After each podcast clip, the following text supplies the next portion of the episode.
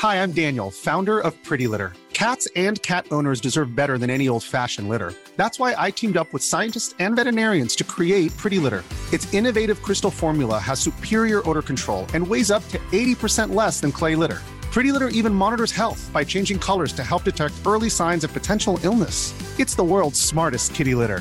Go to prettylitter.com and use code ACAST for 20% off your first order and a free cat toy. Terms and conditions apply. See site for details. Tous les jeunes qui veulent travailler dans la tech veulent être développeurs ou développeuses. C'est pas étonnant parce que c'est le métier qui est le plus représenté dans les médias. Pourtant, il y a des tas de métiers dans le numérique. C'est pour lancer justement mon job board avec My Little Team que j'ai décidé de faire une série d'entrevues pour parler des métiers de la production, de l'exploitation ou de l'infrastructure. Mais on reparlera de mon job board en fin de vidéo, donc reste bien jusqu'à la fin, surtout si tu cherches un taf dans le milieu du numérique qui te plaît.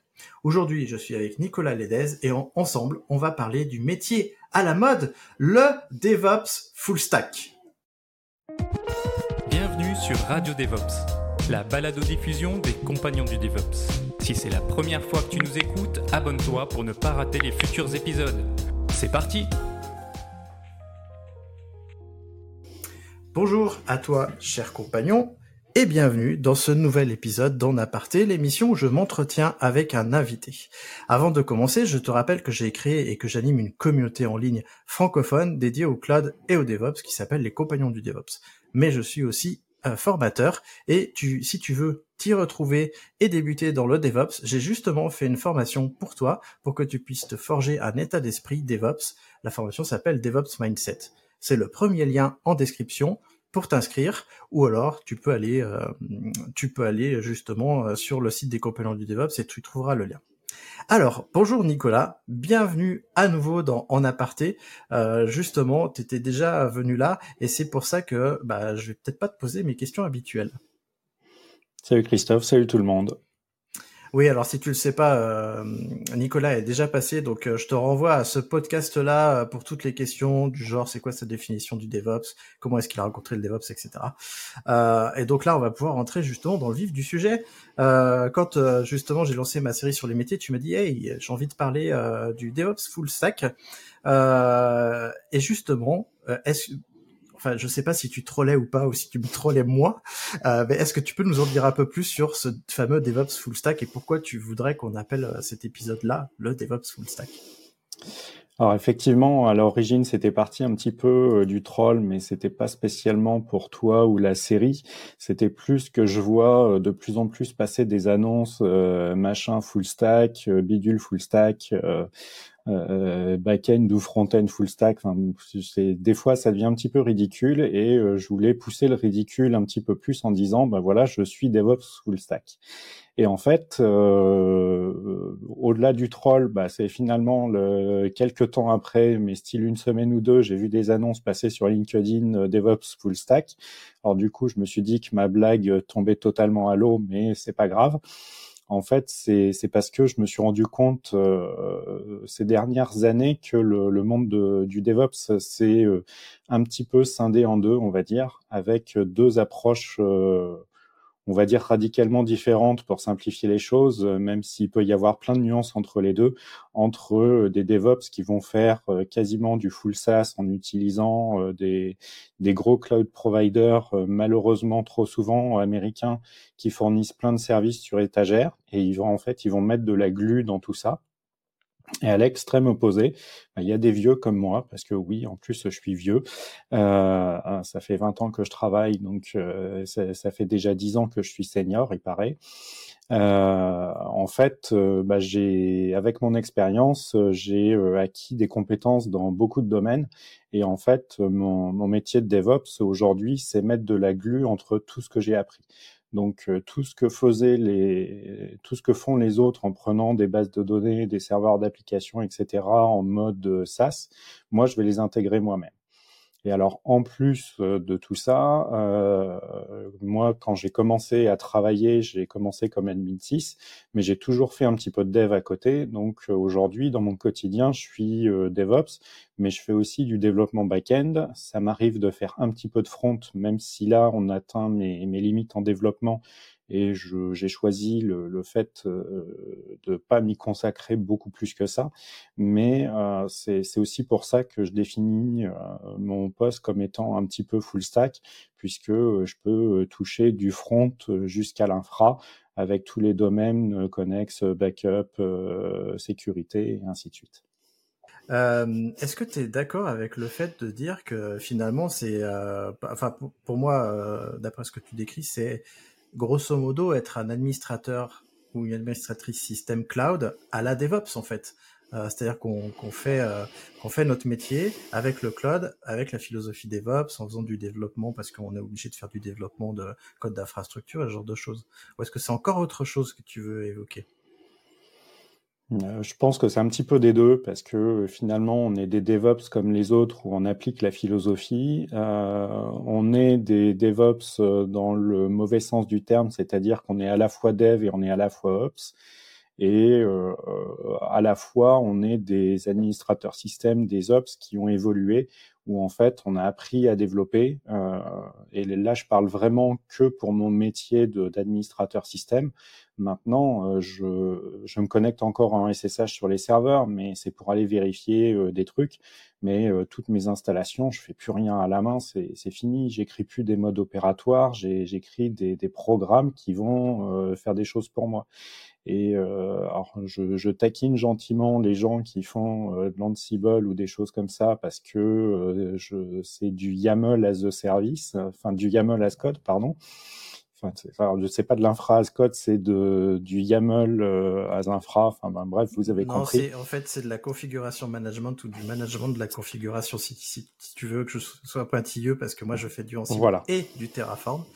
Donc bon, on pourrait parler du HCL aussi, hein, qui est qui est imbitable, mais c'est un autre sujet. En fait, c'est pas forcément le, fait que le langage soit imbitable, parce que bon, le YAML, ça a résolu aussi plein de problèmes. Euh, avant, on faisait de l'XML, donc euh, on peut pas dire que YAML c'est pire que euh, qu'XML. Ce que je reproche un petit peu aux outils euh, qui sont un petit peu trop YAML centrés, c'est que euh, ils implémentent un petit peu trop souvent une description de, de l'infrastructure, de la configuration, mais de manière un petit peu trop statique. Et euh, je pense que arriver à une certaine échelle, euh, comme je le fais depuis quelques années, parce que euh, je travaille dans des boîtes où on déploie des, centaines de, VM euh, de manière assez régulière. Enfin, on n'en déploie pas 100 par jour, mais on en gère une centaine au quotidien. Et en fait, avoir un langage un petit peu trop descriptif, c'est limitant. Donc c'est là où le, le DevOps, le côté dev dans le, le métier Ops devient important parce que on va rajouter des structures conditionnelles en fonction des machines, on va rajouter des boucles pour gérer des ensembles de, de VM, on va rajouter des boucles pour aller euh, chercher des adresses IP pour configurer des clusters de manière automatique. Et en fait, tout ce qu'on faisait à la main avant, maintenant on le fait de manière entièrement automatique. Et finalement, le but c'est d'en arriver à un point où on a une plateforme de, de test on la détruit complètement, euh, un Terraform Destroy ou quel que soit l'outil que vous utilisez, vous refaites un Terraform Apply, vous refaites tourner votre outil de gestion de conf, que ça soit Ansible, SalStack ou autre chose, et votre plateforme, elle est prête à tourner. Donc, euh, alors, il n'y aura pas les données de vos clients et ainsi de suite, parce que c'est encore une autre procédure, mais vous avez une plateforme qui est fonctionnelle. Ah, mais justement, euh, Là, tu parles de développement d'infrastructures qui nécessitent des connaissances et des compétences euh, de connaissances de l'infrastructure. Euh, dans ce que tu as dit au tout début, tu parlais de dev, euh, back-end et, et front-end. Moi, à l'origine, je suis développeur, hein, donc j'étais développeur back-end. Aujourd'hui, je touche plus du tout au développement back. Euh, J'encadre un alternant en développement front, mais, mais c'est tout en fait. Euh, par contre, je ne fais que du développement d'infrastructures du code Terraform, du code Ansible, euh, du, du, Bash, de, l'intégration continue. Je me considère pas moi, en tout cas, comme un développeur full stack, comme tu le dis, euh, parce que aussi, euh, et la question que je voulais te poser, c'est est-ce que justement, en faisant ça, tu considères pas que tu perds quelque chose euh, dans tes connaissances et tes spécialités, tu vois, en faisant du développement, parce que finalement, c'est pas ton taf. Et est-ce que c'est pas le même travers quand les euh, développeurs et développeuses font de l'ops et euh, parce que c'est pas leur taf? Donc ça c'est la première question. Et la deuxième question euh, qui en fait qui vient avec le fil, c'est est-ce que justement nos entreprises ne nous en demandent pas trop à nous, qui ne sommes que des hommes et des femmes, avec des connaissances certes profondes mais quand même limitées, pour justement limiter les coûts parce qu'on coûte trop cher pour pour elle, hein, on coûte trop cher pour on n'est que des êtres humains pour être encore un petit peu plus inclusif. mais, euh, merci. mais oui, effectivement. Alors pour répondre à la dernière question, bah oui, euh, oui et non. En fait, c'est euh, j'ai 20 ans d'expérience, donc j'ai eu le temps d'apprendre énormément de choses. Et quand il y a un junior qui arrive dans l'entreprise, je ne vais pas lui demander d'en connaître autant sur l'intégralité de l'infrastructure, parce que bah, humainement, c'est pas possible de tout connaître. Et, moi-même, euh, j'en arrive à un âge où euh, je connais énormément de choses, mais la meilleure chose que je connais, c'est tout ce que j'ignore. Parce que j'ignore encore plein de domaines. Euh, malheureusement, on n'a que 24 heures par jour et là-dedans, il faut dormir, manger et se reposer, parce que sinon, on sera encore moins efficace pour travailler mais euh, j'ai encore énormément de choses à apprendre et euh, je sais très bien que euh, une fois mort, j'aurais pas appris tout ce que je voulais apprendre. Mais c'est pas grave, c'est tout ça pour dire que il faut savoir apprendre les choses au bon moment. C'est en ce moment, je me penche beaucoup sur les aspects sécurité mais au sens euh, normalisation du terme et euh, à encore plus euh, blinder les infrastructures parce que bah, je commence à avoir des audits de sécurité de plus en plus péchus et j'ai des besoins de normalisation, ISO 27000, etc. Donc ça, c'est des sujets sur lesquels j'avais pas trop travaillé. mes infrastructures sont déjà bien sécurisées, mais il y a encore des aspects à améliorer. Bah, donc ça fait partie de mes, mes sujets du moment mais ça m'empêche pas de continuer à travailler sur d'autres sujets. Donc tout ça pour oui. Est-ce que ces sujets-là, ils pourraient pas être traités par des personnes euh, qui seraient, euh, qui soit des freelances, soit des personnes de votre entreprise, euh, qui seraient spécialisées là-dedans, plutôt qu'à chaque fois? Parce que je, je, quand je faisais de la prestation, je disais oui à tout parce que bah mmh. voilà, c'était il y a 7 ans, j'étais encore dans la force de l'âge. Aujourd'hui, à 46 ans, je commence quand même à sentir l'âge et le fait que je suis plus aussi performant qu'il y a 10 ans. Est-ce que euh, dire oui à tout et réapprendre tout le temps euh, plein de, plein de nouvelles choses, est-ce que c'est pas anti-productif pour toi et pour euh, la société pour laquelle tu travailles? Je suis pas totalement sûr. Je pense qu'au contraire, ça permet de, bien maîtriser tout ce qui est faisable. Euh, là, par exemple, dernièrement, euh, on a vu euh, des data centers qui brûlaient et, des gens qui disaient ah bah là là vous êtes trop nul parce que votre infra allait tomber. Bah oui, ok, mais en réalité, il y a des gens qui sont appuyés sur des providers qui étaient censés être sérieux et fournir des niveaux de disponibilité, etc. Et le fait d'être spécialisé un petit peu dans tout, ça me permet d'avoir suffisamment de recul sur l'intégralité du périmètre et de me dire, il y a un problème de ce côté-là, faut creuser. Ou alors avoir le recul nécessaire pour se dire, bon, bah là, ok, il y a un problème, mais aujourd'hui, j'ai plus urgent, j'ai peut-être plus important à traiter. Et comme tu le dis, c'est on peut sous-traiter. Après, moi, je suis aujourd'hui, je suis dans une petite start-up. On n'a pas forcément les, les moyens d'embaucher du monde en plus. Alors, on embauche régulièrement, mais euh, il y a quand même un rythme à avoir. On a le chiffre d'affaires qui grossit, on a le nombre de clients qui grossit, et donc les effectifs qui grossissent. Mais on peut pas se permettre d'embaucher euh, une personne par mois pour euh, adresser des différents sujets. On pourrait aussi faire bosser des freelances mais un freelance, ça coûte aussi plus cher qu'un salarié. Oui, et euh, bah, pourquoi il coûte plus cher qu'un salarié? Tu peux nous le dire parce que je sais que toi, tu es freelance à côté. Oui, alors en fait, euh, pourquoi un freelance ça coûte plus cher? C'est parce que euh, vous allez le payer sur une mission en one shot, mais il a une expertise et quand il va arriver dans l'entreprise, il va être directement opérationnel, il va vous résoudre votre problème tout de suite. Là où quand vous allez embaucher un salarié, ça va être du long terme, donc vous allez avoir une phase d'onboarding, vous allez le faire rentrer dans l'entreprise, euh, et dans l'entreprise, c'est le côté technique, le côté euh, humain, etc. Et euh, c'est un investissement long terme. Donc vous allez lui donner les clés pour qu'il soit réellement opérationnel pour plus tard. Un freelance, vous vous en foutez, qui sache, qui connaisse toute la boîte et comment fonctionne la boîte enfin vous en foutez entre guillemets, hein, euh, on peut rester humain quand même avec les gens, mais euh, si vous avez euh, besoin de mettre un nouveau cluster de machin truc en très haute disponibilité, ultra sécurisé, il va venir pendant un mois, vous allez le payer un mois, et à la fin du mois, ça sera terminé, le sujet sera clos, il aura formé les gens et ainsi de suite.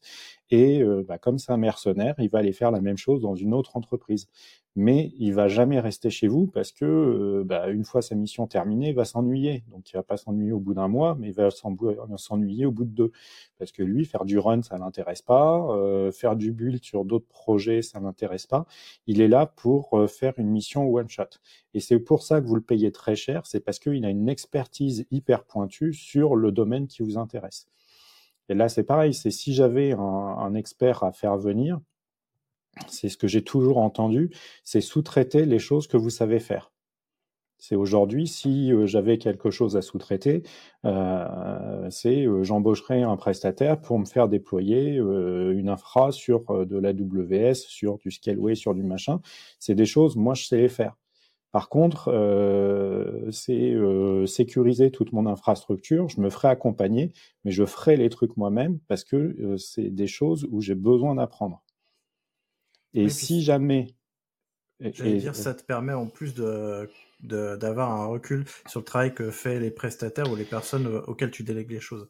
Exactement. Et en fait, il y a, y a, deux avantages. Comme tu le dis, c'est d'avoir du recul. Mais le deuxième truc, c'est que si jamais ton prestataire déconne, alors tu t'en rends compte rapidement, machin, etc. Et quand, tu, quand il t'en fume, tu te rends compte tout de suite. Mais il y, a une, y a une chose critique que tu sais, c'est que si jamais tu as une deadline sur le projet et que ça dérive trop, tu sais quand est-ce que toi, tu peux reprendre la main pour finir le truc à temps. Et ça, c'est hyper critique. Et quand vous prenez un prestataire sur un sujet que vous maîtrisez euh, moins, bah, le prestataire peut vous enfumer, parce qu'il y a aussi des gens malhonnêtes, hein, on n'est pas dans le pays des bisounours, mais surtout, euh, s'il vous dit qu'il euh, y en a pour six mois et qu'en réalité, il y en a pour trois ans, bah, vous allez vous retrouver euh, la tête dans le mur, et vous, vous pourrez vous pouvez rien faire pour rattraper le coup, puisque vous connaissez pas le domaine. Ouais, c'est hyper chaud en plus les estimations. D'ailleurs, en plus, je suis en plein dans la tête dans un audit où il me demande d'estimer euh, de, de, leur proposer un planning, mais c'est hyper dur parce que tu sais pas comment euh, l'équipe qui va traiter ça elle est véloce, tu sais pas comment est-ce qu'ils sont coordonnés, tu sais pas quel est leur niveau technique. C'est euh, c'est chaud et même un freelance, il peut avoir des surprises, surtout mmh. dans l'infrastructure. Je trouve mmh. que c'est encore plus dur d'estimer comment combien de temps va prendre du code d'infrastructure que du code de dev parce que je trouve que le code de dev c'est relativement limité en termes d'impact, alors que le code d'infrastructure, tu as plein de trucs que tu maîtrises pas. Alors c'est là on met même euh, le doigt sur un sujet où euh, je suis assez mauvais, c'est les estimations. Euh, je m'en cache pas, j'en ai un tout petit peu honte, donc le, répéter à personne. Mais c'est vrai que ça sortira pas d'internet, vous inquiétez pas. c'est vrai que sur les estimations, voilà, euh, les estimations, c'est quelque chose qui est toujours compliqué et euh, autant sur le, le, code pur métier, c'est quelque chose qui est peut-être un tout petit peu plus facile à borner parce que euh, on a des fois un petit peu de recul sur la complexité d'un algorithme, etc. Et ce qui y a d'un petit peu compliqué dans une infrastructure, c'est que à un moment donné, vous allez, euh, vous avez besoin de mettre tous vos trucs en haut dispo, donc c'est facile. Vous avez des docs dans les différents produits qui vous disent, bah oui, bah tu mets en haut dispo, machin, etc. Puis à un moment, on me dit, ah bah oui, mais en fait, c'est quand même vachement mieux si ton, dans ton infrastructure, tu as un, DNS, un reverse proxy, peu importe le truc. Puis tu dis, ah bah oui, oui, c'est vrai qu'on va gagner du temps en mettant ce truc-là. Puis en fait, tu mets ce truc-là, puis après, ah bah oui, mais en fait, pour ça, en fait, il faudrait ça. Puis après, et en fait, quand tu déroules la plot, bah tu te rends compte que le sujet sur lequel tu pensais passer au début une semaine, bah, tu vas y passer deux mois, et euh, un sujet sur lequel tu pensais euh, passer deux mois, bah, tu vas passer trois ans. Mmh. Et en fait, c'est ça qui peut être compliqué pour, euh, pour un freelance. on va pas demander à un freelance en lui disant bah tiens montre-moi euh, la plateforme pour le produit Intel sans qu'il connaisse le produit. Et quand je dis le produit c'est le, produit du métier de l'entreprise c'est pas euh, un PostgreSQL ou euh, un chat proxy, c'est vraiment un, le produit, le métier de l'entreprise sur une base de code qu'il ne connaît pas, sur une infrastructure où on lui dit bah oui, il y a besoin d'une base de données Postgre et puis euh, d'un Redis et, puis d'un serveur d'application en Tomcat. Bon, ok, globalement ça il sait le faire mais toutes les implications qu'il peut y avoir derrière. Et puis après, au fur et à mesure, c'est ah oui, on a oublié de te dire, mais euh, il faut que ça soit hébergé sur de l'HDS. Donc euh, vous avez des contraintes euh, techniques, mais des contraintes réglementaires. Donc il faut un hébergeur HDS et donc il faut que tous les flux soient bien cloisonnés, machin. Enfin bref, c'est un enfer. Et je trouve que côté infrastructure, c'est peut-être un tout petit peu plus compliqué de, de faire des estimations là-dessus. Et bon, ben, tout, tout, ça pour dire, j'ai d'autres copains qui arrivent mieux que moi, donc euh, euh, bah c'est si vous voulez euh, avoir un planning hyper précis, bah, j'ai des noms à vous donner, mais mais bon après. attends, attends, j'ai une question à te poser. Si ces copains y arrivent mieux que toi, est-ce que c'est pas justement parce qu'ils se spécialisent dans un certain type de stack et qu'ils n'en changent pas pour éviter la découverte aussi? Pas forcément. Je pense que euh, pour en avoir beaucoup discuté avec eux, alors je dis que j'ai du mal à, le faire, c'est parce que euh, il y a quelques années, euh, je me plantais toujours dans mes estimations. Maintenant, j'y arrive mieux. pour en avoir beaucoup discuté avec eux, euh, et s'ils écoutent le podcast, ils se reconnaîtront tous. Euh, en fait, je suis un éternel optimiste et euh, j'ai toujours tendance à penser qu'il n'y aura pas de problème, alors qu'en fait, je sais qu'il y en aura des problèmes. Donc euh, c'est juste qu'il faut que je me mette dans la tête que euh, on, va avoir plein de problèmes et qu'il faut estimer. Et pourtant, c'est un des premiers trucs que j'ai appris euh, quand j'ai commencé à travailler. J'ai demandé à mes collègues comment tu fais pour estimer toi? Bah, tu, tu prends le temps que tu estimes nécessaire pour le faire, puis tu multiplies par deux.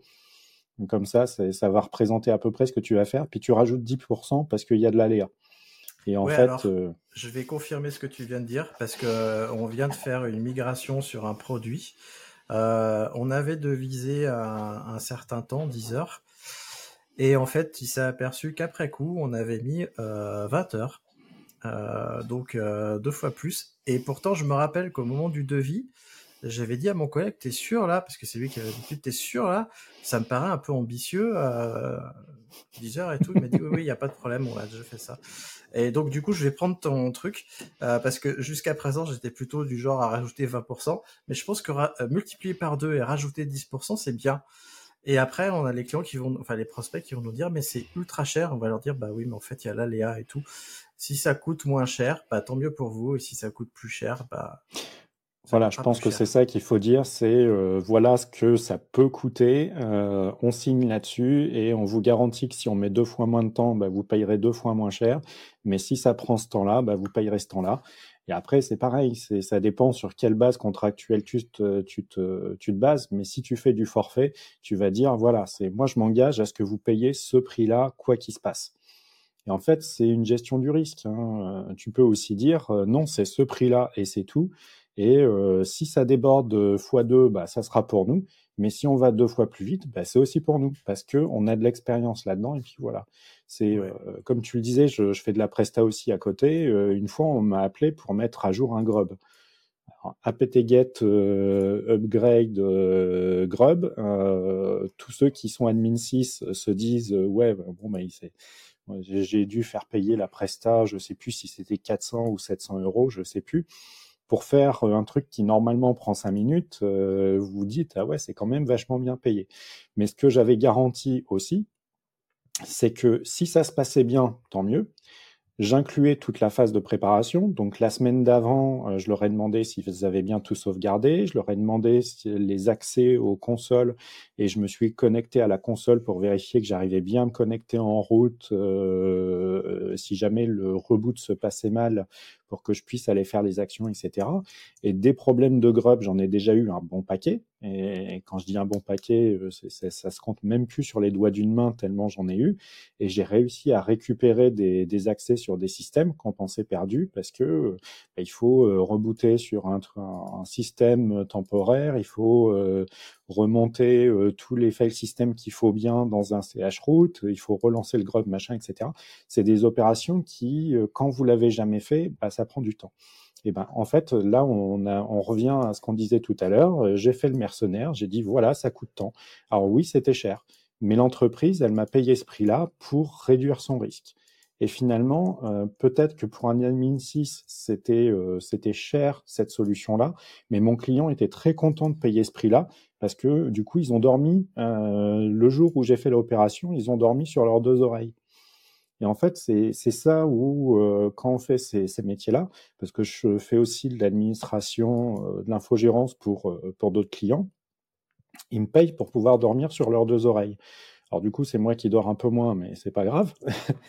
mais en fait, c'est ils me payent pour superviser, sauvegarder, etc. Parce que c'est mon métier et eux, c'est des développeurs et ils veulent se concentrer sur leur métier de pour développer des produits, pour euh, vendre euh, des bonbons sur Internet ou je sais pas quoi. Leur métier, c'est ça. Leur métier, c'est pas de gérer une infrastructure. Ok. Euh, est-ce que justement, ouais. Et je vais revenir à une première question où on n'a pas répondu tout à l'heure. C'est le fait que je sois DevOps et que je je fasse de l'infra as code et que du coup je me je fais moins de dev qu'avant. En réalité, euh, j'ai fait du dev au fur et à mesure. Euh, et en fait, euh, j'ai recommencé à faire du vrai développement entre guillemets sur des couches hautes. Donc, je développais du Ruby on Rails pour des petites applications pour me simplifier la vie. Et en fait, je suis descendu dans les couches en même temps que je suis remonté sur l'admin 6 jusqu'à un moment donné où tout ça, ça s'est rejoint. Et en fait, aujourd'hui, pour ma boîte euh, CGWire et pour la boîte précédente euh, SquareScale, euh, j'ai fait des produits alors qui fonctionnellement pour les utilisateurs sont radicalement opposés, mais qui ont le même but à la fin, c'est que on transcrit des données métiers sur l'entreprise. Donc, on a tel client, il a tel type d'instance, il a une connexion à une base de données, patati patata. Tout ça, c'est décrit dans un modèle de base de données. Il y a une API devant et en fait, ça déclenche des trucs dans Terraform, dans Ansible, dans SalStack, euh, tout ce qu'on veut. Et là, l'infra, elle va toute se, euh, toute se déployer de manière quasiment automatique. Et en fait, cette API, euh, c'est moi qui l'ai construite, donc il, il, fallait les compétences en base de données pour modéliser le, la base, même si maintenant avec les ORM et tous ces trucs-là, c'est un petit peu plus simple. Euh, il a fallu que je développe euh, l'API, donc euh, bah, c'est parce que je connaissais donc je fais pas mal de Python et du coup j'avais essayé Flask, mais c'est pour ça que j'ai su qu'il fallait que je fasse du Django. Alors que le l'API de, de notre boîte, elle, elle est écrite en Flask. Donc j'aurais pu le faire en Flask pour que tout le monde puisse la maintenir, mais j'ai fait le choix de la faire en Django pour me simplifier la vie. Et j'ai bien fait. Euh, donc tout ça pour dire que c'est aussi pour ça que je me définis comme full stack, c'est que je fais du dev euh, back-end en restant dans le côté back-end, je peux développer sur ma machine et, le pousser en prod, comme je développe des trucs d'infrastructure, Terraform, machin, etc., euh, des trucs qui vont tourner sur les machines pour relancer les trucs en automatique quand ça se casse la gueule, euh, des, des, scripts qui vont simplifier le, le, redimensionnement de volume parce que je fais beaucoup de LEM, euh, des choses comme ça, quoi. Eh ben merci. Écoute, euh, je vais te poser ma question suivante parce que j'aimerais bien euh, relancer le sujet du freelance, mais on n'est pas là pour ça. Euh, peut-être qu'il faudrait qu'on fasse une émission spéciale sur les freelances dans l'Ops parce que c'est tellement rare que ça mériterait un podcast. je voudrais justement que tu approfondisses un peu ce truc de DevOps full stack. C'est quoi ton quotidien en tant qu'autoproclamé, on va dire comme ça, DevOps full stack? Et, tu peux compléter par qu'est-ce que tu penses que c'est le quotidien des fameux euh, ingénieurs DevOps full stack qu'on trouve euh, euh, partout et qui sont recrutés à tour de bras? Alors pour les full stack, je peux pas forcément totalement parler à leur place, mais moi, on en a quand même quelques-uns dans ma boîte parce que bah, quand on est cinq, à un moment donné, tout le monde doit savoir un petit peu tout faire. Et c'est ça aussi euh, l'intérêt d'embaucher des full stack, c'est euh, quand vous êtes une startup, bah à un moment donné, quand vous avez, euh, je me mets à la place du CEO qui a aucune compétence technique, il va falloir euh, commencer par recruter une personne. Donc, il va, falloir bien choisir cette personne-là parce qu'il va falloir qu'elle sache faire euh, à la fois du développement et à la fois déployer votre application. Donc euh, là, euh, un petit conseil au passage, c'est euh, embaucher un bon développeur et déployer dans du pass type Clever Cloud, Heroku, tout ce que vous voulez. Mais prenez oui, pas. Oui, je suis d'accord avec toi. Je plus sois. Si vous voilà. commencez, faites ça. Ne faites pas autre chose. Euh, ou alors vous avez les moyens de vous payer un prestataire euh, comme moi qui va vous faire de l'infogérance pour euh, pas trop cher parce que j'ai des tarifs euh, qui sont extensibles en fonction de votre chiffre d'affaires parce que j'ai choisi de, de, faire comme ça.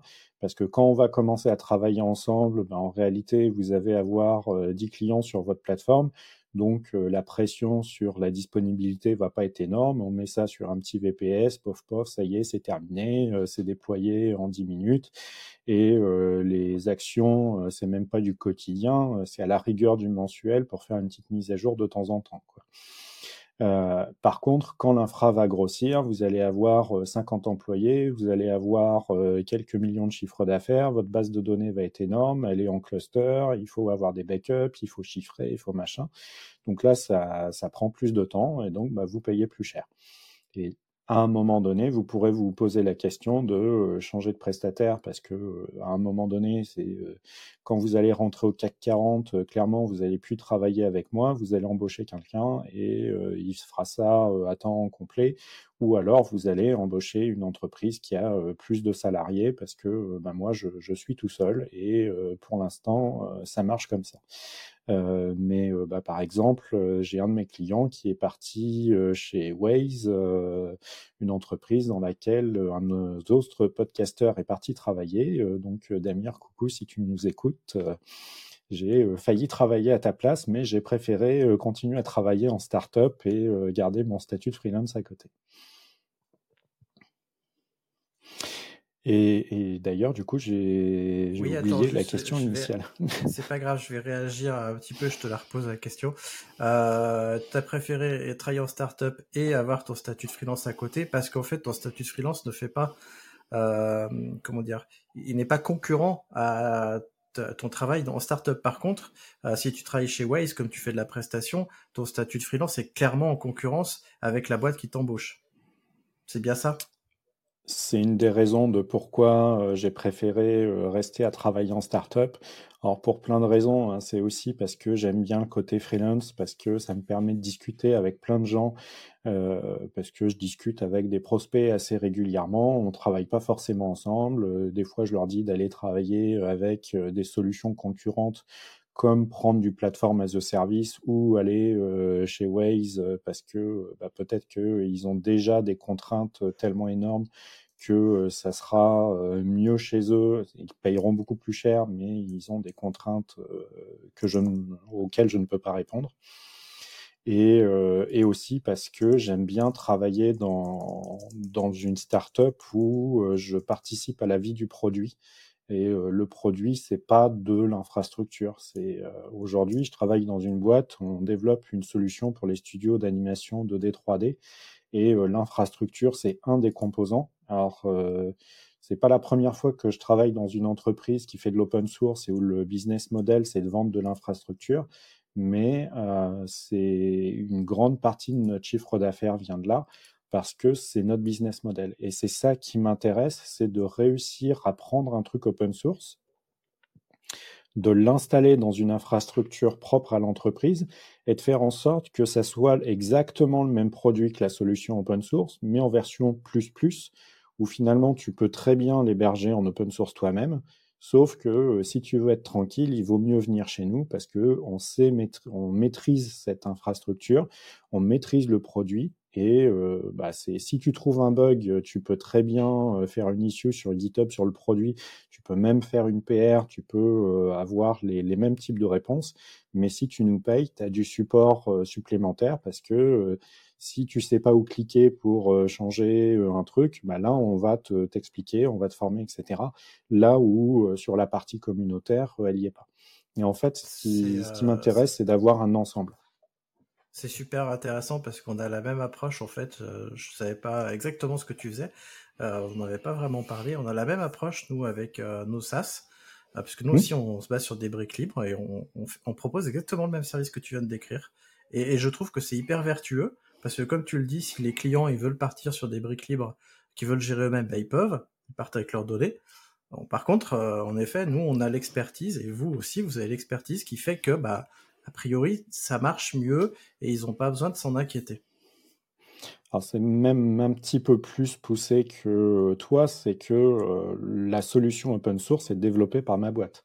Ah oui, oui, exactement. Donc on n'a encore pas à ce niveau-là, mais on va y arriver, je pense, euh, un jour. Mais c'est super intéressant parce qu'en fait, euh, tu es en au bout d'un moment, ton plus gros concurrent, c'est toi-même. Et c'est là où c'est vraiment intéressant, c'est que euh, il faut que tu gardes une, une, excellente qualité sur le produit open source, sur la qualité du code, sur le fait qu'il soit facile à lire, à maintenir, etc. Euh, parce que c'est du communautaire et si tu veux que ta communauté vive, c'est la seule solution, c'est de faire en sorte que les gens puissent contribuer. Et en même temps, il faut réussir à prendre cette brique-là qui est déjà très bien, mais à la faire en mieux. Donc, euh, c'est tout le travail qu'il y a autour de l'infrastructure euh, à faire en sorte que euh, les, les, VM soient toujours à jour, que les, les, systèmes soient robustes, etc. Même quand tu les déploies chez OVH qui de temps en temps te brûle un petit data center, et c'est pas gentil de se moquer des concurrents parce que euh, cette semaine, euh, Google a fait la même chose. Donc, ça arrive à tout le monde. Donc, euh, vous pouvez continuer à taper sur OVH. Mais dans ce cas-là, vous pouvez inviter Google au barbecue en même temps. Oui. Et tout ça. Oui, oui. Et, et, et, en fait, c'est là où ça met vraiment en évidence le, la nécessité de maîtriser tout ce, truc-là, parce que finalement, euh, bon, euh, en fait, euh, à l'heure où on tourne ce, cet épisode, c'est le, le, lendemain du data center de Google qui a cramé, je crois que c'est à Paris, et en fait, il y a plein de gens qui sont offusqués, quoi, mais c'est sur 3 AZ et vous avez perdu toute une région. Ben oui, et ben ça arrive, mais quand ça arrive, il faut que les entreprises aient conscience que c'était un choix stratégique. Moi, c'est euh, si j'ai un data center euh, qui brûle chez OVH, euh, je perds une partie de ma prod et j'en ai parfaitement conscience. Par contre, j'ai fait en sorte que les données soient dans un autre data center aussi et que si jamais ça brûle, bah, je suis capable de tout remonter. Alors, la question, c'est en combien de temps? Je Je vais pas le faire en un claquement de doigts, mais ça va pas me prendre six mois. Donc, c'est un entre-deux, etc. C'est souvent ça le truc, en effet, c'est euh, combien de temps ça prend et, combien de temps tu peux faire un, PRA. On a fait d'ailleurs un épisode sur le PRA. Euh, si tu ne l'as pas euh, vu, je te mets une fiche. Si tu es sur YouTube, je sais plus jamais, je crois que c'est là-haut. Si tu es dans le podcast, bah, c'est en description. Tu en apprendras plus sur les PRA, les SLA, etc. etc., etc. Je vais te reposer la question, comme ça euh, tu pourras y répondre, mais tu as en partie répondu. C'est quoi aujourd'hui ton quotidien euh, de, euh, de, de DevOps full stack? Ouais. Eh ben, justement, ça, dépend des jours et c'est ça qui est génial d'être dans une startup parce que ça peut très bien être, bah tiens, il y a une nouvelle faille qui vient de sortir, donc il faut mettre à jour tout le parc. Donc, euh, bah, c'est, euh, ça va être euh, étudier le, la faille parce que bah, des fois c'est plus ou moins critique parce que entre une faille où c'est pour l'exploiter il faut ceci, il faut cela, etc. Et finalement la probabilité que ça arrive sur votre infra c'est quasi nul. Donc, vous pouvez attendre une semaine pour mettre la faille à jour. Et puis, vous avez une, type, une faille type log4shell où la probabilité que ça arrive, c'est juste qu'il y a un hacker qui s'intéresse à vous. Donc, dans ce cas-là, vous patchez tout de suite et vous patchez en pleine journée, quitte à redémarrer toute l'infra. Donc, il y a une partie du boulot, c'est ça. Après, il y a une partie du boulot, bah, c'est travailler avec les développeurs, parce que euh, la philosophie DevOps, c'est ça, c'est travailler avec les développeurs pour dire, bah, tiens, de quoi tu as besoin et moi j'ai besoin de ça. Donc, euh, c'est des échanges euh, très réguliers sur, ah bah tiens, là en ce moment, il y a un problème en prod, ça pourrait être résolu si tu rajoutais cette fonctionnalité. Et, euh, et, de la même manière, c'est euh, ils viennent me voir en me disant bah tiens, euh, on a un problème sur le truc. Est-ce qu'on pourrait avoir un moteur qui fait ci Est-ce qu'on pourrait installer ça Là, en ce moment, c'est, on est en train de regarder pour tout ce qui est chiffrement, pour chiffrer tout en base de données dans l'object storage, etc. Parce que encore une fois, comme je suis en startup, on fait des choix techniques et fonctionnels. Jusqu'à présent, personne ne nous l'avait demandé, donc on l'avait pas fait. Mais là, on a des clients qui commencent à s'y intéresser. Et eh ben, on commence à étudier le, comment on va faire ça. Et c'est vraiment des, des réflexions DevOps dans le sens le plus pur du terme. C'est je propose des solutions qui sont autant infrastructure que développement. C'est, euh, j'ai proposé, euh, soit on installe un Vault et on fait tout chiffrer par le Vault et on envoie la donnée euh, en base, machin, etc. Soit on utilise une lib Python qui fait du chiffrement AES, etc. Et j'ai proposé les avantages et les inconvénients de toutes les solutions. C'est pas moi qui vais implémenter la partie dans le code, même si techniquement je pourrais le faire, mais il y a des gens qui sont beaucoup plus compétents que moi en, en Python et qui feront ça beaucoup plus rapidement que moi. Par contre, côté infrastructure, bah, c'est moi qui suis le plus efficace, donc c'est moi qui vais le faire. Après, bon, bah, comme, comme tout le monde, j'ai des réunions. Donc, dans ma boîte, on est aussi en full remote. Donc, on a notre daily tous les jours à 16 heures. on a des weekly. on monte régulièrement à Paris pour tous se voir, se faire un petit resto, une après-midi de, de, travail sur où on est l'entreprise, où va l'entreprise quelques sujets techniques euh, ou euh, humains quand on a besoin d'en parler. Et après, euh, comme on a une communauté, on a aussi mis en place des meet-ups pour échanger avec le milieu de l'animation. Donc ça permet aussi de rencontrer nos, clients, nos prospects, voir les, des gens qui travaillent avec des solutions totalement concurrentes à la nôtre et dont on a, euh, entre guillemets, jamais entendu parler euh, comme client, parce qu'ils ils utilisent des solutions concurrentes à la nôtre. Je pense même qu'on a des utilisateurs euh, de notre solution open source qui viennent. Et en fait, on discute avec tout le monde parce que bah, c'est cool aussi. Et toute l'entreprise est invitée à faire ça. Après, qu'est-ce qu'il y a d'autre?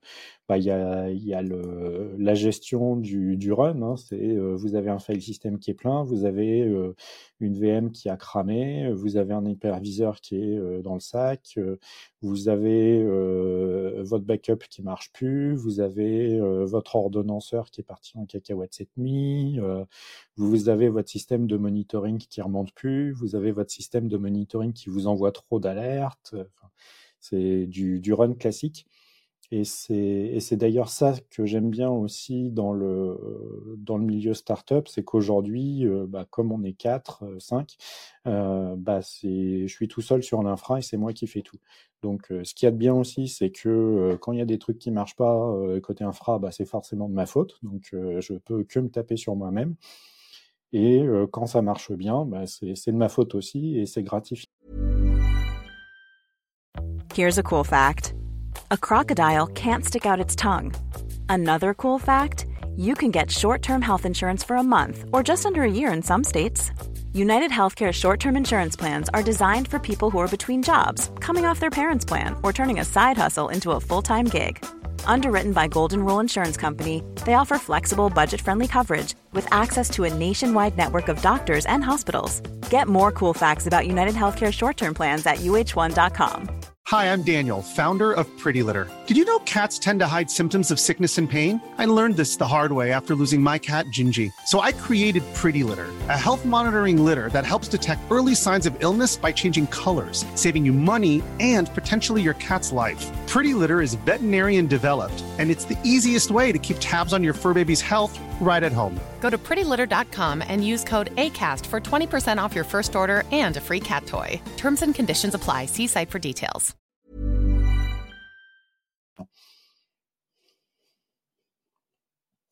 Oui, ça c'est important. Euh, Dis-moi, il y a un truc qui m'a surpris. Tu as dit vous avez un délit à 16h. Nous, le nôtre, il est à 9h du matin. Euh, il est à 9h du matin pour plusieurs raisons. Euh, la première, c'est pour démarrer la journée, puisque euh, on a des novices dans notre équipe. Du coup, euh, notre délit, on demande à chacun de nous dire qu'est-ce qu'il a fait hier, euh, qu'est-ce qu'il a prévu de faire aujourd'hui, et surtout, est-ce qu'il est bloqué à un endroit, est-ce qu'il a besoin d'aide?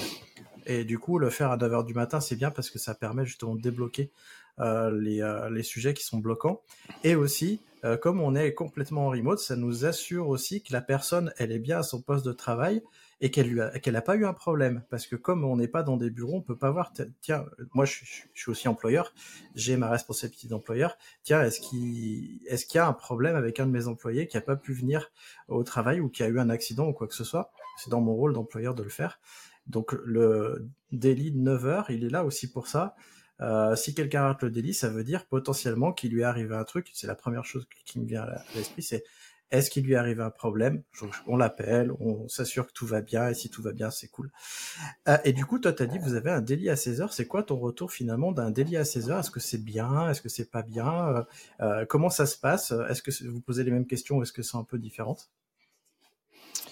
Alors on se pose exactement les, les, mêmes questions parce que effectivement quand il y a une personne qui n'est pas là, ben, on s'en inquiète. Mais en fait on va s'en inquiéter euh, plus tôt dans la journée parce que des fois on se pose des questions euh, sur euh, sur Slack, euh, des choses comme ça. Et, euh, et puis ben on regarde ah tiens c'est bizarre, je l'ai pas vu connecté aujourd'hui, peut-être que ça va pas, etc. Alors après, la question de quel horaire, bah, j'en ai essayé plein euh, parce que je suis passé dans plein de boîtes en full remote. Euh, et en fait, 16 heures, je trouve que c'est le bon compromis parce que ça coupe pas la journée en deux totalement. Euh, parce que avant, je les ai fait à euh, vers 10 heures, vers 11 heures, mais euh, ceux qui travaillent, ceux qui commencent à travailler le matin, bah, du coup, ça les coupe dans leur journée, et, enfin, ou même dans leur demi-journée, et c'est pénalisant pour eux. Euh, et pourquoi? Bah, C'est à 16 heures chez nous, c'est parce qu'il y a beaucoup de personnes qui ne sont pas du matin. Euh, et ceux qui sont du matin bah, sont toute la matinée pour travailler tranquille. Donc, euh, c'est-à-dire que je suis quasiment le seul à travailler sur tout le matin. Parce que bah, c'est comme je suis vieux, j'ai eu des enfants, donc il a fallu que je me lève pour les emmener à l'école. Donc j'ai pris un rythme de, de, de travail où finalement euh, je me lève relativement tôt, je travaille, je commence relativement tôt. Euh, donc j'ai mon petit rituel euh, où euh, je me lève en même temps que ma compagne qui elle va travailler au bureau. Euh, je regarde mes mails, mes messages dans Slack, les alertes. Et puis bah, après, bah, je prends mon petit déj tranquille et puis je viens chez moi pour travailler parce que comme ça, ça me permet d'avoir un bureau à part. comme ça, vous en savez plus sur ma vie privée. J'ai deux domiciles. Euh, et, euh, et, le fait que ça soit à 16 heures, c'est bien aussi parce que ça permet à tout le monde d'avoir des horaires de travail comme il veut. Euh, c'est 16 heures, c'est l'heure du goûter, donc soit tu goûtes avant, soit tu goûtes après, mais ça, te permet d'avoir une petite pause en milieu de journée. Et ceux qui sont vraiment pas du matin peuvent commencer à 13 heures et finir à 3 heures du matin. Et euh, ceux qui sont du matin bah, peuvent commencer à 6 heures du matin et terminer à 16h30. Et je trouve que c'est un excellent compromis euh, pour tout ça. Et après, la question du bien-être des employés, bah, en fait, nous, c'est à l'inverse.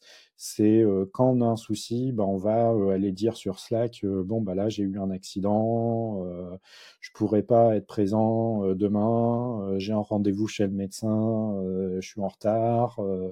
c'est, on n'hésite pas à se dire quand ça va pas. C'est pareil, hein, je te rassure, on a un chat euh, Mattermost, puisqu'on est sur Frogit, mm. évidemment. Euh, on n'hésite pas à se dire les choses.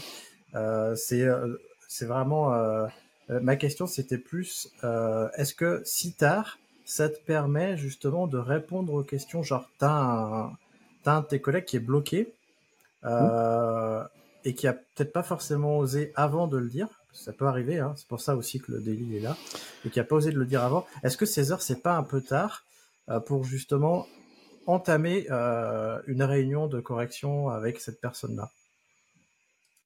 Alors, euh, plusieurs parties dans la réponse. C'est déjà quand on fait passer des entretiens, j'insiste toujours sur un fait que, comme on est en full remote, il faut que les gens soient autonomes. Mais il faut qu'ils soient autonomes, il faut qu'ils sachent travailler tout seuls mais il faut aussi qu'ils sachent appeler à l'aide. C'est, euh, on n'est pas sur leur dos toute la journée pour voir qu'ils sont en train de glander sur, euh, sur Internet euh, ou en train de galérer ou en train de tourner autour de leur clavier parce qu'ils trouvent pas de solution. Donc, c'est de la responsabilité de chacun d'appeler à l'aide. Et, c'est ce que je dis toujours, c'est oser, oser déranger un collègue pendant cinq minutes si ça vous fait gagner, vous, une heure parce que une heure pour vous, c'est une heure pour l'entreprise. Et euh, si votre collègue vous résout votre problème en 5-10 minutes, ça va pas l'interrompre dans sa journée de travail. Il faut pas exagérer. Après, euh, il faut aussi accepter que votre collègue vous, il vous dise ah non là j'ai pas le temps. Par contre, euh, bah, laisse-moi terminer mon truc dans 10 minutes, dans une heure, je serai libre. on se fait une réunion, on discute très régulièrement sur on utilise Discord pour la partie euh, vocale euh, parce que beaucoup de nos utilisateurs sont dessus, donc ça nous permet d'avoir qu'un seul canal de, communication. Euh, et, après, est-ce que c'est tard pour appeler à l'aide après le délit? Bah, Comme tout le monde n'est pas spécialement du matin, euh, finalement, c'est plutôt l'inverse. C'est tiens, j'ai galéré toute la journée euh, et il y a tout le monde qui est là autour de la table pour dire bah tiens, moi je peux t'aider. Euh, et finalement, je trouve que c'est peut-être mieux dans ce sens-là parce que on est bien content de terminer sa journée de boulot sur quelque chose de soit accompli, soit on a une piste, une solution. plutôt que si tu fais ton délit à 9 heures, bah, on va t'aider à résoudre tes problèmes de la veille mais à la fin de la journée, euh, tu termines un petit peu frustré parce que tu n'as pas terminé ce que tu voulais faire.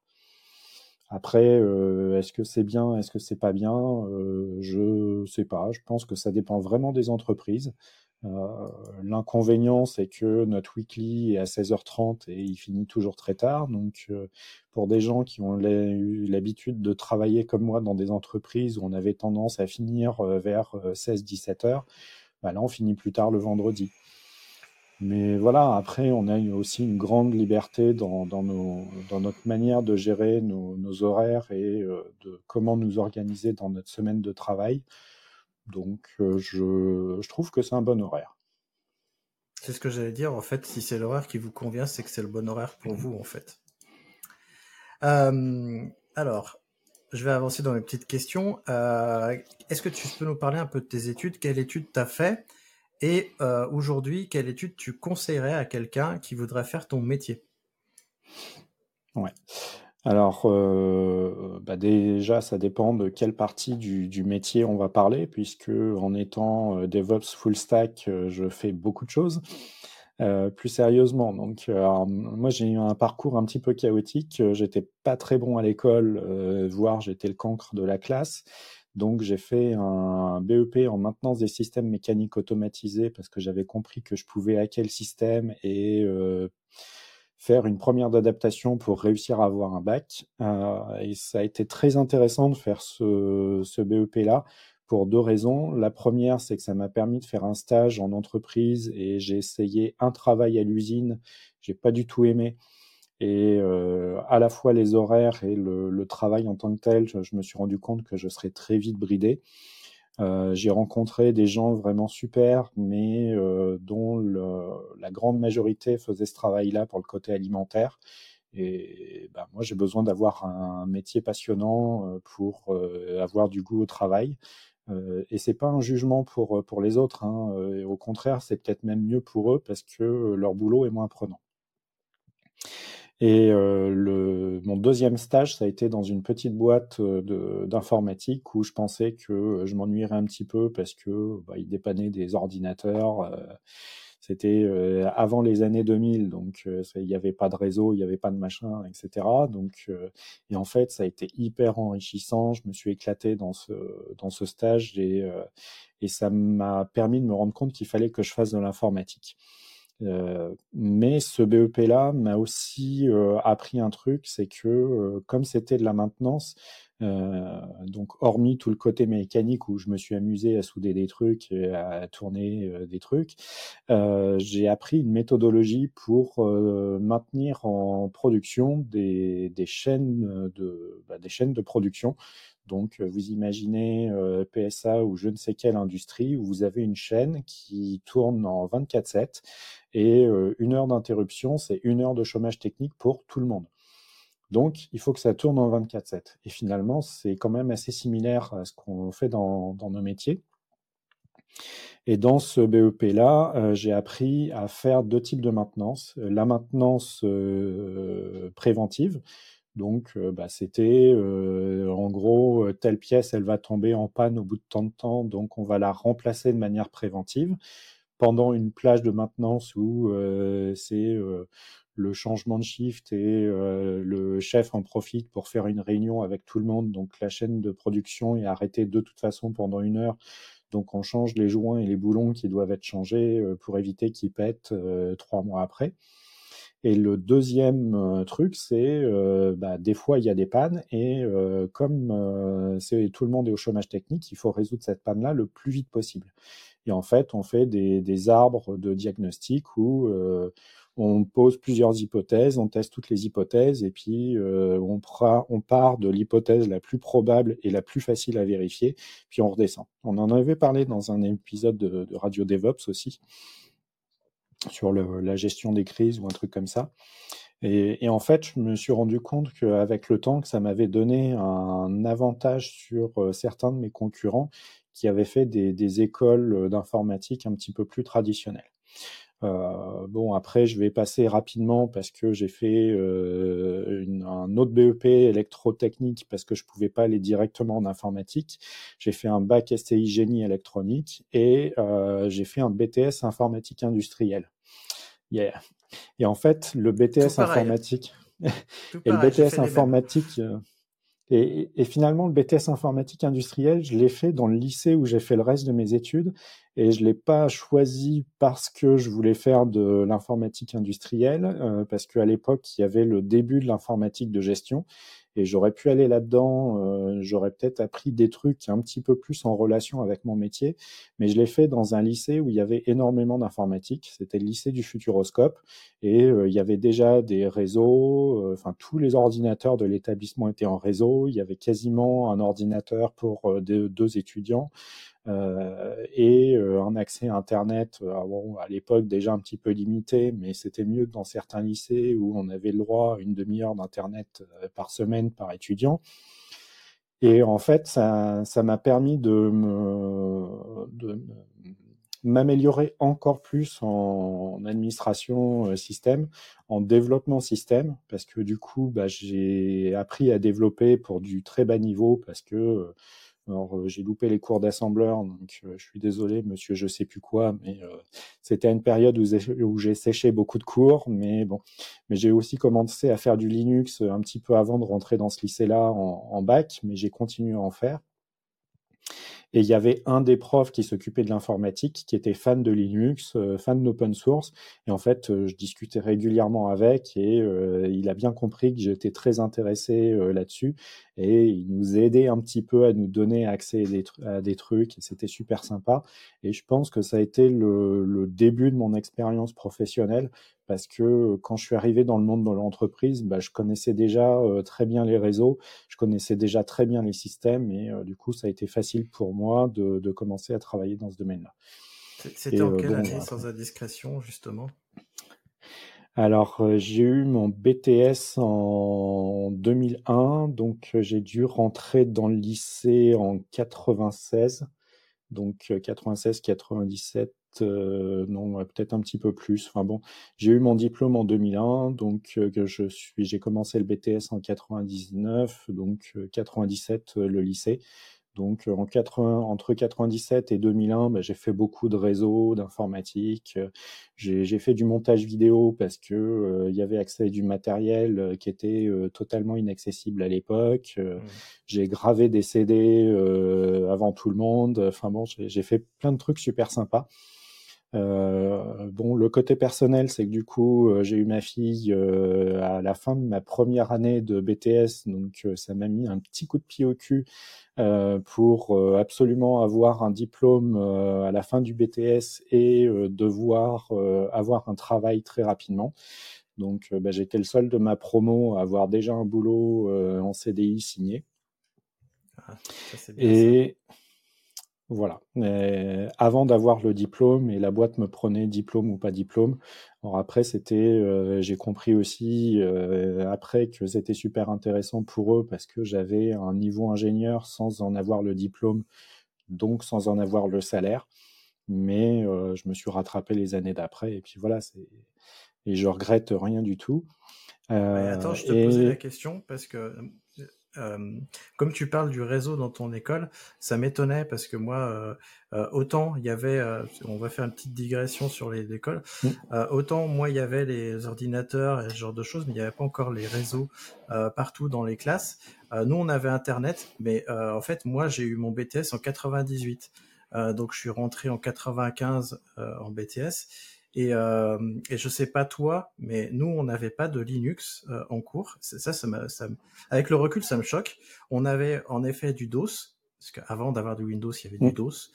Euh, on avait des systèmes Unix. Euh, on avait aussi des, des Atari, je crois, pour faire de l'assembleur, je sais plus exactement.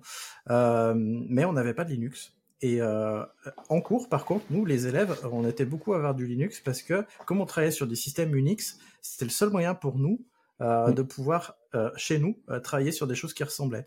Est-ce que vous, vous aviez des Linux justement dans vos, dans vos écoles? Euh, oui, euh, alors déjà, euh, comme je te le disais, il y avait un gros réseau, donc il était dual stack, c'était, il était moitié IPX, SPX, donc Novell pour ceux à qui ça rappelle quelques souvenirs. donc moi, j'avais entendu parler de Novell en arrivant dans l'école, mais j'en avais jamais fait, donc là, j'en ai vu. Euh, j'ai vu différentes formes euh, d'Ethernet. Euh, il n'y avait pas de token ring à l'époque, mais il y en avait à la fac de, de Poitiers. Donc j'ai vu ça bon, en vrai aussi. Euh, donc c'est des réseaux qu'on ne voit plus du tout, mais bon, euh, j'ai vu des câbles coaxiaux de 100 mégabits. Ouh là là, euh, j'ai connu le, réseau coaxial où il y a une prise qui déconne et tout le réseau saute pour tout le monde. Et, et en fait, il y avait aussi du TCP/IP sur sur certaines parties du réseau. Et en fait, euh, quand je parlais d'accès Internet, il y avait un espèce de, passerelle, euh, je sais plus quoi, où en fait, il fallait, euh, en fonction d'un login mot de passe, on avait accès à Internet. Et en fait, il y avait un espèce de tunnel IPX vers cette passerelle-là. Et après, on pouvait sortir sur Internet. Mais en fait, il y avait toute une partie du, réseau où l'administrateur système dont je parlais tout à l'heure, le, prof qui s'en chargeait, Monsieur Billot, euh, je garde un souvenir ému, euh, qui, qui gérait tout un, toute une partie de, de, du réseau de l'école avec ça entièrement sous Linux. Donc moi qui en avais déjà commencé à en faire le premier jour où je suis allé, parce que bien sûr, je suis rentré en première alors que euh, je pensais être en première d'adaptation, c'était une première normale. Donc je suis allé euh, sur le jour des secondes et en fait on m'a dit mais non mais toi tu rentres demain. Bon bah d'accord. Bah je suis allé me balader dans le lycée quand même. Puis je passe devant une salle et puis là je vois des, des terminaux en noir et blanc. Je fais oh putain du Linux et je passe la tête et puis je vois le prof euh, donc monsieur Billot et je lui fais ah c'est du Linux. Il me fait bah tu connais ça toi? Ah bah ouais ouais j'en ai installé ça chez moi. Oh bah bah dis donc bah c'est c'est pas courant ça. Et puis bah du coup on a commencé à discuter et, euh, et bon bah il nous donnait quelques droits par-ci par-là pour qu'on puisse en faire mais on faisait partie de quelques privilégiés et par contre, en BTS, on avait toute une partie Unix qui justement était sous Linux parce que bah, ça coûtait moins cher euh, à l'époque et c'était déjà euh, bien fonctionnel. Et j'ai fait mon stage dans une entreprise qui faisait euh, du développement et de l'hébergement de sites internet, mais à l'époque c'était euh, sous 2IS en .NET, etc. Et mon sujet de stage c'était transformer l'entreprise pour les aider à migrer sous Linux. Donc, euh, mon stage, ça a été euh, trouver des solutions pour que eux puissent installer facilement des nouveaux serveurs, euh, qu'ils aient des interfaces d'administration faciles pour qu'ils puissent créer des nouveaux sites internet, les virtual hosts, etc., créer les utilisateurs pour faire du FTP facilement et ainsi de suite. Et, et, en fait, ce stage-là a tellement bien marché que ça s'est transformé en projet de, de fin d'année où on a été une petite équipe à travailler là-dessus avec euh, mon entreprise de l'époque. Donc, euh, on a bouffé encore un petit peu plus de Linux l'année d'après et ça, c'était cool. C'est bien que tu rappelles ça parce qu'on a tendance à l'oublier aujourd'hui en 2023, mais à l'époque, dans les années 90, début des années 2000, euh, Linux, c'était encore assez jeune, puisque ça faisait moins de 10 ans que mm. ça avait été créé, ou à, ou à, peu près 10 ans. Et Unix, ça coûtait vraiment très cher puisqu'on avait des gros serveurs Unix vraiment puissants pour l'époque, hein, évidemment. Ils sont moins mm. puissants que nos smartphones, mais ils étaient puissants pour l'époque. Et euh, les licences Unix coûtaient très très cher parce que c'était du matériel à destination des professionnels. Le l'open source et le logiciel libre nous a aidé à sortir de ça. Et, merci parce que je pense que sinon aujourd'hui on n'aurait pas Internet.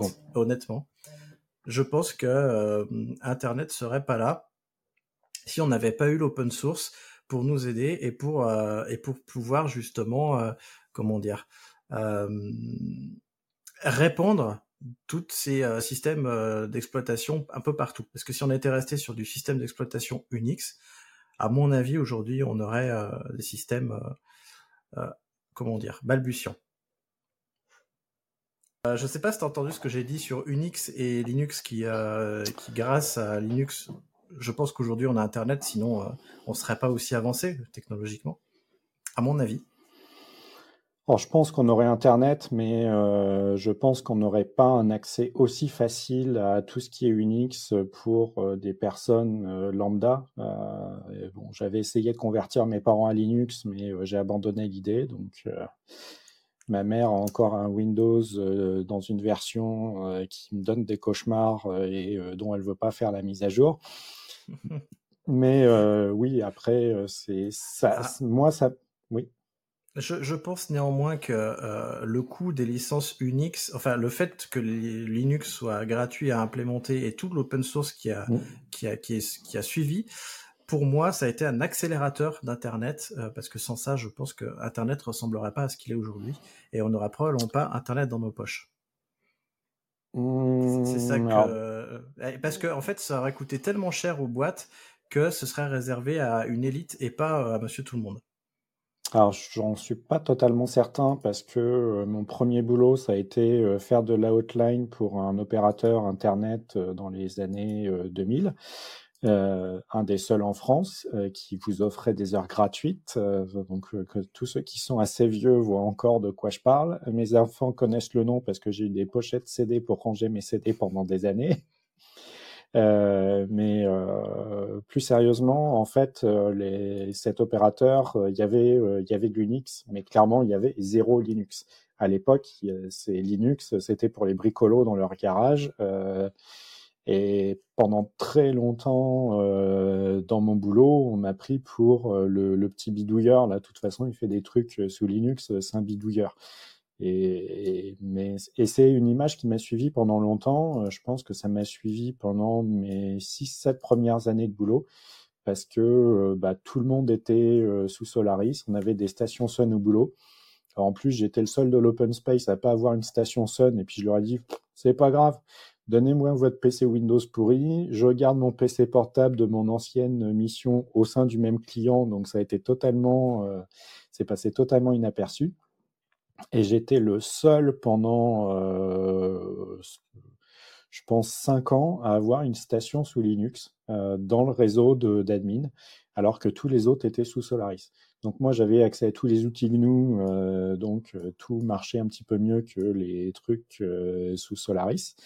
Et, donc je pense pas que ça ait changé quelque chose sur le fait que tout le monde ait accès à Internet et En, fait, je pense que je pense que les coûts, en fait, ce que je vais je vais approfondir ma pensée, mais en fait, tu ravives quelque chose chez moi. Je pense que les coûts de support de tous les services qu'on utilise aujourd'hui, si ça tournait sur de l'Unix, ce serait tellement élevé qu'en fait, il n'y aurait pas toutes ces boîtes-là, il n'y aurait pas tous ces sites-là, et, euh, et Internet n'aurait pas percé aussi vite.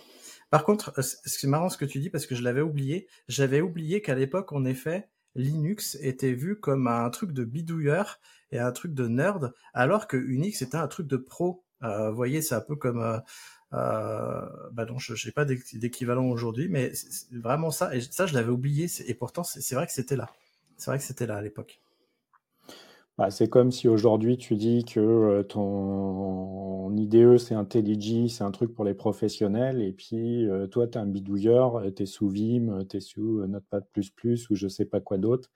Je caricature un petit peu, mais pour que les, les plus jeunes comprennent un petit peu. quoi.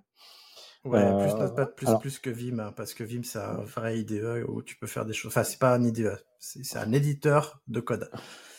Ouais, mais du coup, c'est c'est un truc pour les nerds qui sont euh, qui en veulent parce que euh, c'est pas clé en main machin etc et Linux c'était comme ça à l'époque.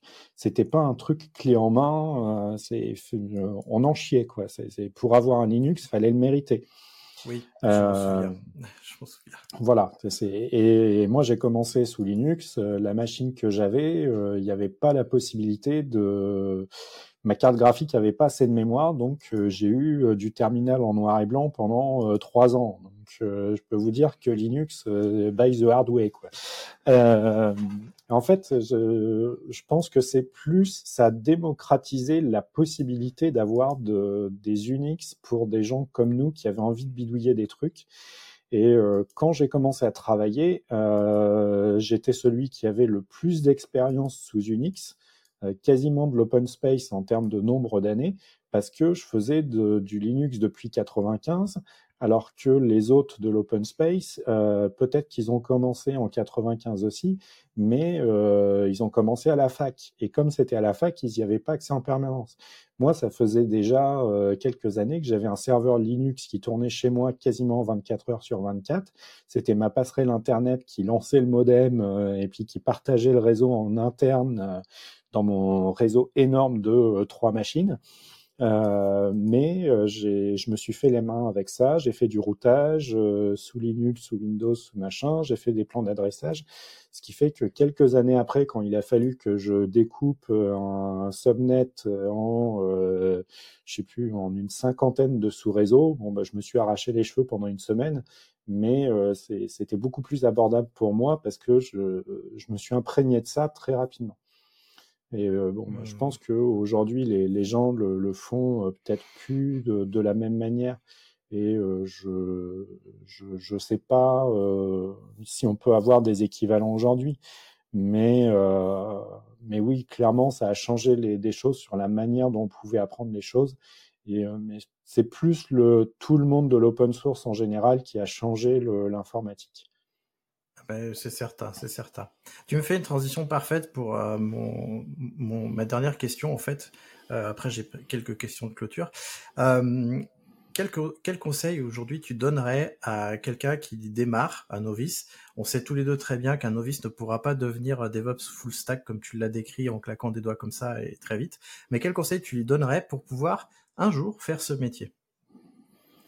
Alors, je connais plus trop les, études qu'il y a aujourd'hui, mais euh, je dirais qu'il euh, faut, se renseigner sur des écoles qui permettent de faire de l'administration système, de faire un petit peu de développement, euh, parce que pour moi, ça, devient un incontournable. d'être dans une école qui a des partenariats avec des, des, boîtes qui font du cloud et pas que de la WS, parce que si vous apprenez à faire de la WS, vous saurez faire que de la WS. Euh, regarder à ce qui est aussi d'autres choses, euh, et notamment de l'OVH.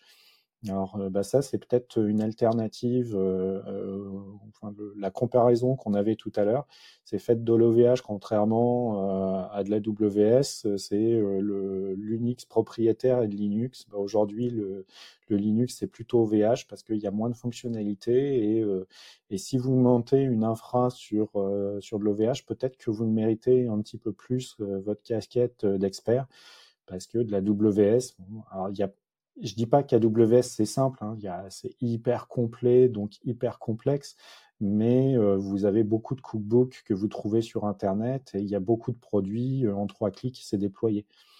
Chez OVH, c'est peut-être plus compliqué, il faut peut-être euh, plus aller dans les détails, ainsi de suite. Et au-delà de, de l'école, c'est trouver des, des, petits projets sur lesquels vous allez pouvoir déployer des trucs, déployer des infras. Euh, et, faites-vous la, main sur des infras. Euh, moi, un des, un des stagiaires les, les plus péchus que j'ai eu, euh, donc Brendan, si tu nous écoutes, alors maintenant il est développeur back-end, mais à l'époque il connaissait bien l'infra. il avait un projet, donc il était président d'une association où il faisait de la musique en ligne, je ne sais plus exactement, mais il avait monté une infra qui permettait de diffuser des concerts en live. Euh, et, quand je discutais avec lui, il savait de quoi il parlait parce qu'il avait déployé une infrastructure complète, euh, il avait euh, mis un petit peu de load balancing, il avait plusieurs serveurs, il avait son réseau, tout le monde se parlait, il avait des security groups, etc. Donc il avait déjà fait pas mal de choses. Essayez de vous trouver un petit projet sur, sur lequel vous pouvez contribuer pour déployer des choses, pour faire des choses. Et si vous pouvez pas l'avoir chez vous, euh, en ligne euh, sur une infra un petit peu plus complète, bah, essayez de monter un petit lab euh, sur votre PC, sur un PC que vous allez récupérer et transformer en hyperviseur. Montez-vous un lab et expérimentez des trucs. Et si c'est en prod, entre guillemets, c'est encore mieux. je parlais de mon serveur que j'avais chez moi depuis des années. Il s'est transformé au fil des années. Et aujourd'hui, il existe toujours, mais sous une autre forme. Maintenant, c'est un serveur qui est chez OVH, euh, qui euh, gère mon DNS, ma messagerie, euh, mon site internet et ainsi de suite. Et je l'ai fait évoluer. il a été sur Internet, il est revenu chez moi, il est retourné sur Internet. Et comme ça, ça va vous apprendre à migrer vos trucs, ça va vous apprendre à gérer plein de choses. Alors, je vous dis pas de vous auto-héberger les mails parce qu'aujourd'hui, c'est devenu une plaie pas possible. Euh, moi, je le fais parce que euh, bah, j'ai une expertise là-dedans. Ça fait 25 euh, ans que j'héberge mes mails, je crois. J'en ai chié. Aujourd'hui, c'est vraiment compliqué parce qu'il y a plein de trucs pour que ça parte pas dans les spams, DKIM, SPF, etc. Mais si ça vous intéresse, mettez le nez là-dedans, vous allez prendre énormément de trucs mais euh, le fait d'avoir euh, les doigts dans le cambouis, euh, ça va vous permettre de voir tout ce qui vous manque à apprendre. Par exemple, il y en a beaucoup de gens qui maîtrisent pas le DNS. En fait, c'est un truc tout bête. c'est une fois qu'on a compris comment ça marche, c'est génial. un autre protocole à bien connaître, c'est SSH. Alors, ça, c'est pour moi, c'est on devrait euh, avoir des cours entiers de SSH. Et quand je parle de SSH, c'est y compris toute la partie crypto, les clés privées, clés publiques, euh, les chiffrements symétriques, asymétriques. Quand je vois le, nombre de personnes qui maîtrisent pas ces aspects-là, ça m'inquiète euh, quand même sérieusement. Et je, vais réagir à ce que tu dis parce que c'est super intéressant, super important parce que mon premier alternant, il faisait des études en effet technicien système et réseau et en fait, j'ai dû lui apprendre le SSH, comment ça marchait, parce qu'il comprenait pas. Et pourtant, c'est essentiel. Aujourd'hui, on utilise tous un serveur Git, GitHub, GitLab, Frogit, euh, Framagit, etc. Et pour pousser, on utilise euh, Git qui passe par le SSH, entre autres. Et le SSH, ça sert aussi à déployer des applications, etc.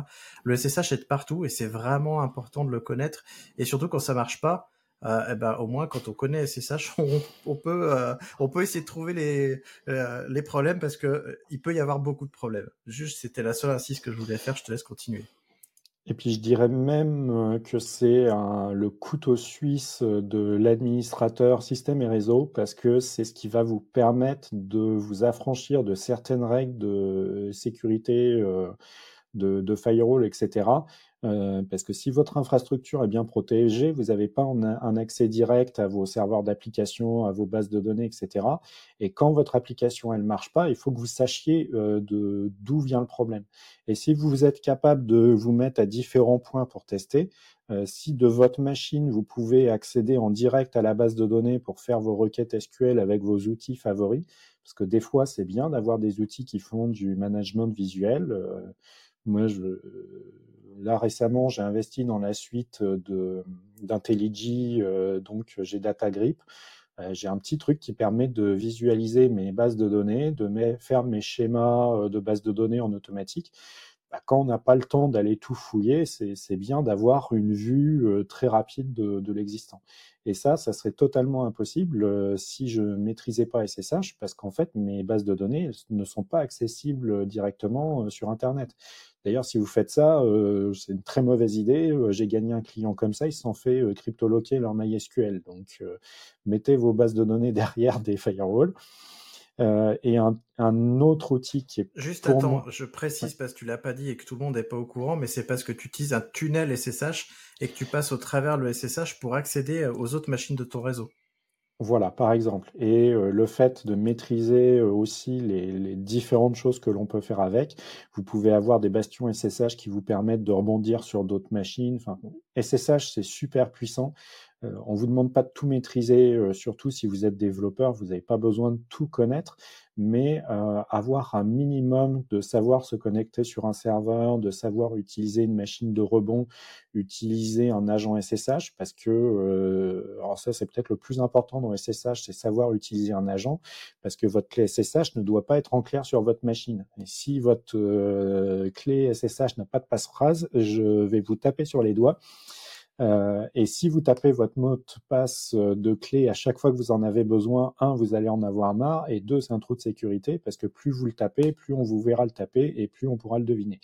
Donc, euh, un agent SSH, c'est vraiment super bien et pour moi, c'est la base. et il y a un autre outil aussi à, à maîtriser. Alors, c'est, je ne veux pas rentrer dans la guerre Vim, Emacs, machin, etc mais VI est installé sur toutes les machines et si vous savez vous en servir, vous allez pouvoir manipuler des fichiers plus facilement, plus rapidement. Et pour moi, c'est super important.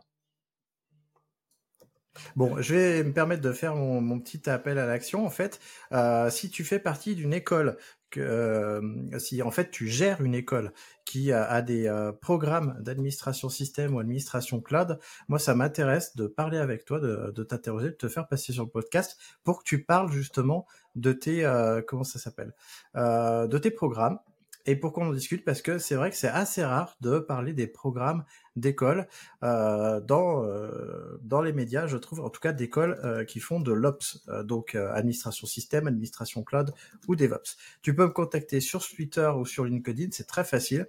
Tu cherches Christophe Chaudier dans l'un ou l'autre des réseaux, ou même tu peux taper dans ton moteur de recherche préféré Christophe Chaudier, tu devrais pas avoir de mal à me trouver. sinon, il y a le forum des compagnons, enfin, il y a plein de moyens de me, de me contacter. Alors, je ne sais pas, Nicolas, si tu es de nouveau avec nous. Oui, désolé, euh, j'arrête pas d'être appelé en ce moment. Forcément, c'est le seul moment de la semaine où. Euh, rassure-toi, on a terminé. Euh, où est-ce qu'on peut mm. te retrouver si on veut discuter avec toi, à part évidemment sur le forum des compagnons dont je parlais?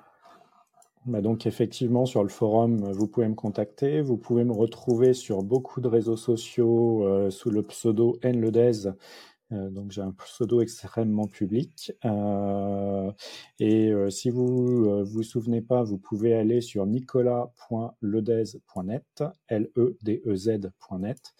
vous aurez mes réseaux sociaux, mon GitHub, mon Twitter, mon Mastodon et puis mon blog.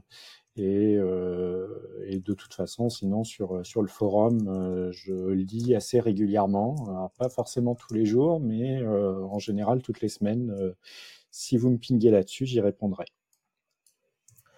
Eh ben, merci à toi pour ton temps et pour cette longue interview. Euh, et je te dis à très bientôt puisque euh, on se voit régulièrement sur les podcasts.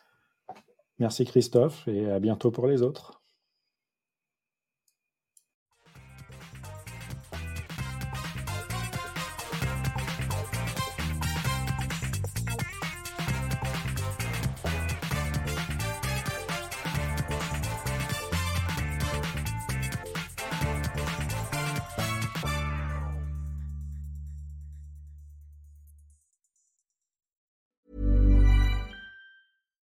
Hi, I'm Daniel, founder of Pretty Litter. Cats and cat owners deserve better than any old fashioned litter. That's why I teamed up with scientists and veterinarians to create Pretty Litter. Its innovative crystal formula has superior odor control and weighs up to 80% less than clay litter. Pretty Litter even monitors health by changing colors to help detect early signs of potential illness. It's the world's smartest kitty litter. Go to prettylitter.com and use code ACAST for 20% off your first order and a free cat toy. Terms and conditions apply. See site for details.